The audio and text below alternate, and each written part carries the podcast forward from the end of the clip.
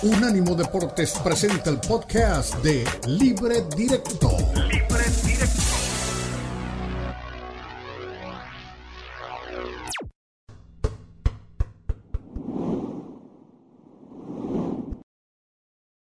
Un fin de semana lleno de emociones en diferentes ligas del mundo.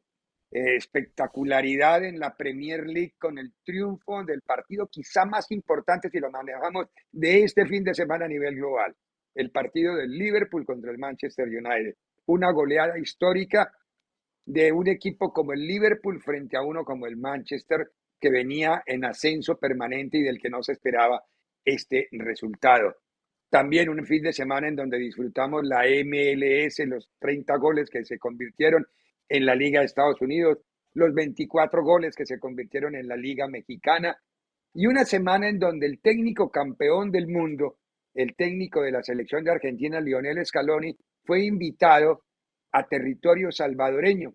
Allí sí, él fue a, atender unas conferencias a las que fue invitado para hablar de cómo se consigue el título y cómo manejar los estados de ánimo de una selección nacional. Y miren este reencuentro con uno de los personajes míticos del Salvador y de los grandes jugadores de fútbol del mundo. El mágico González estaba ahí el Mágico González para las nuevas generaciones, porque es que los millennials piensan que la historia se escribe cuando ellos nacen. No, desde ahí, no, no, no, no. El Mágico González en la Liga Española y en el Cádiz, Maradona le hacía venias, así de fácil. Maradona le decía que, que, era de los jugadores grandes que le había visto en la historia. Eh, ahí estuvo justamente en territorio salvadoreño el técnico de la selección argentina y el abrazo con el mágico González. En la Liga Mexicana, hay que meternos de lleno en el Chivas de Guadalajara o en las Chivas de Guadalajara porque los triunfos han sido espectaculares. Antes de que hable Paunovic, yo quiero que Fernando nos diga en el resumen del fin de semana qué fue lo que mejor le dejó este Chivas de Paunovic. Pues yo veo un equipo ordenado, serio, defiende bien, sabe en qué momento atacar, en qué momento presionar arriba, en qué momento replegarse. Veo mucho trabajo por parte de Paunovic, eh, cuarto gol que marcan en eh, táctica fija, no es casualidad. Y, yo insisto, a Chivas creo que habría que empezarlo a poner como un candidato al título. Si fuiste capaz de ganarle a Monterrey en, su casa, a Tigres en su casa, de hacerle juego a Pachuca en Pachuca, de, continuar en esta racha y de llevar solamente una derrota, Chivas está para cosas grandes en este torneo. Muy bien, escuchemos justamente qué dijo el técnico del equipo de Chivas. La lectura del partido creo que hemos, eh, hemos tenido eh, un partido muy intenso. Eh, bueno, intentamos imponer la intensidad en, el principio del juego, que fue interrumpida por un par de lesiones, una me parece de, de un jugador lesión de cabeza que se, que se retrasó bastante luego el reinicio y eso nos puso quizás en los momentos eh, principales del juego un poco eh, más, más no, entramos tan fuerte, ¿no? Pero eh, después de la jugada del primer gol, creo que el equipo arrancó, volvió a recuperar el espíritu que nosotros creo que siempre tenemos en, en, el inicio de los partidos. Muy bien, dinámica, como dice Fernando, dinámica como también ratifica por la forma como plantea los partidos de entrada Paunovic. Cambiemos de frente, vayamos a Europa, Élite querida. ¿Qué pasa con este Madrid? ¿Está para cosas importantes o no está para cosas importantes? ¿Está para recuperarse en la liga o está solamente para apuntarle a Champions? Y el mensaje que llega desde Liverpool, ¿debe preocupar o no debe preocupar? Yo creo que sí lo volteas a ver de, de reojito, con un poquito de, de, tensión, de que te hablan de la capacidad que tiene este equipo de Liverpool, que no nos sorprende, que ya lo ha hecho, que ha logrado las épicas en la Champions, precisamente contra el Barcelona. Entonces, ¿para qué está el Madrid? Para mí, Ricardo, ya no alcanza al Barça, digo, a menos eh, en una combinación de resultados, obviamente ganando el clásico que les queda pendientes y esperando a que Barcelona tropiece, pero serían dos partidos más y esperar a que nos sume y que Madrid siguiera ganando prácticamente todo lo que le falta. Lo veo complicado. ¿Para qué está Madrid?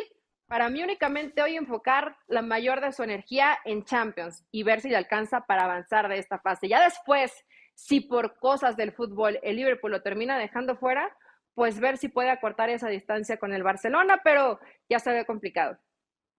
Sí, eh, no digo que sea imposible para el Liverpool después de haber visto el Liverpool de ayer, pero esos resultados tampoco se dan cada tercer día ni cada cuatro días. Eh, ¿Por qué se jugó de esa manera y no se consiguió el resultado? Nos lo dice Carlo Ancelotti. Los del partido, esto ha sido un partido abierto, porque lo que queríamos hacerlo abierto, eh, la verdad es que nos ha faltado eficacia en frente, no digo tanto en los últimos 30 minutos, porque en 30 minutos el control ha sido bastante constante en la primera parte. Yo creo que porque el partido eh, estaba más abierto, se podían tener ahí más oportunidad para crear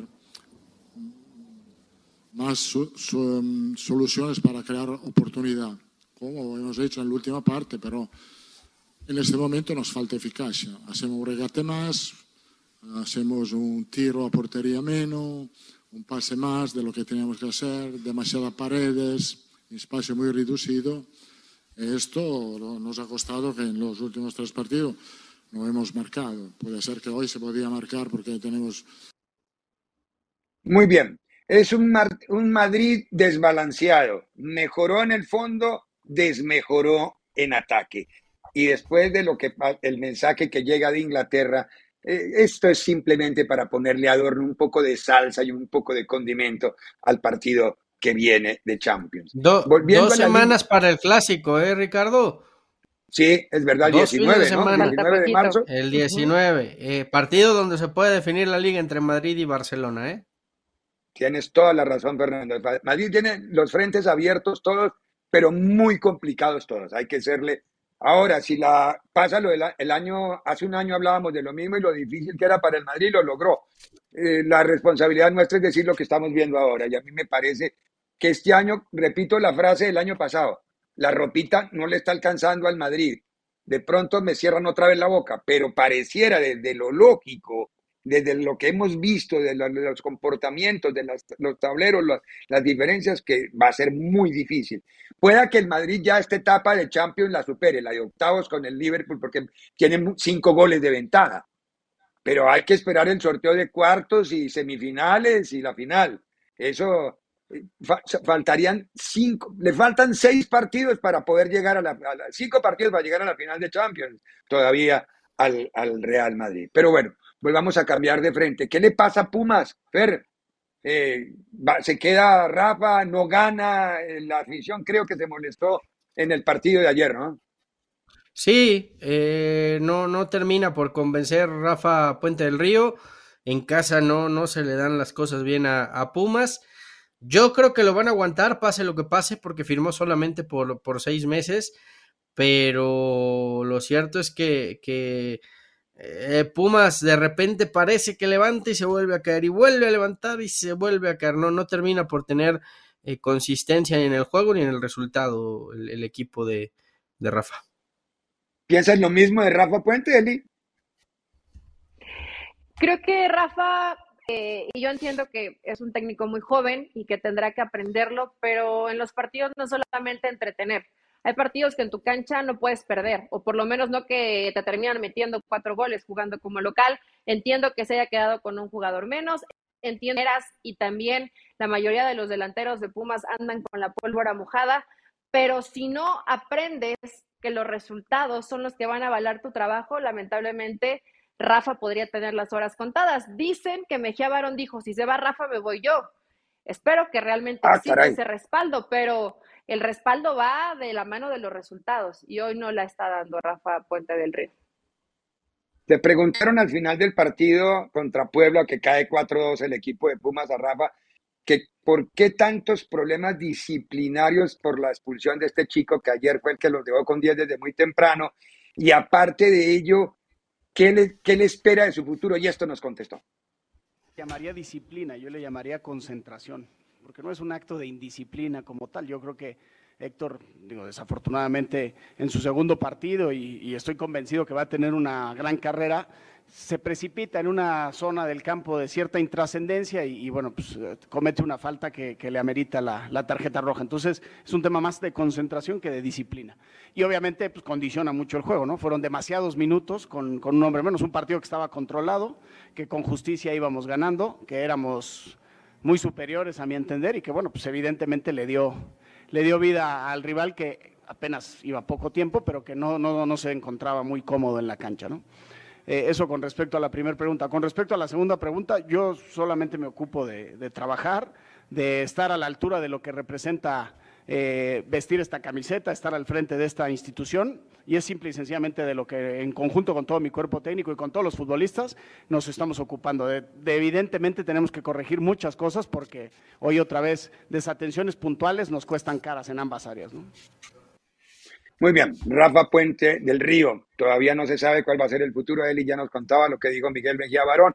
Lo cierto es que el torneo mexicano tiene a Monterrey de líder, a pesar de, los, de que no juega tampoco al mejor fútbol, a Tigres de segundo, en la misma posición, solo por diferencia de goles, está Chivas de Guadalajara y luego está Pachuca. Son los cuatro que van por vía directa en este momento a la liguilla. Los demás tendrían que ir a la repesca, aunque estén quinto, sexto, séptimo y octavo, tienen que jugar con el noveno, décimo, once y dos. Eso ya es repesca. Y ahí para Después del cuarto, cualquier cosa es grosería. Y recuerde que todo lo que quiera saber del fútbol, del deporte, ganó la mexicana Alexa Grasso. Ganó, tiene título mundial, Alexa Grasso, título mundial en la UFC. Todo lo encuentra en las páginas de unánimodeportes.com.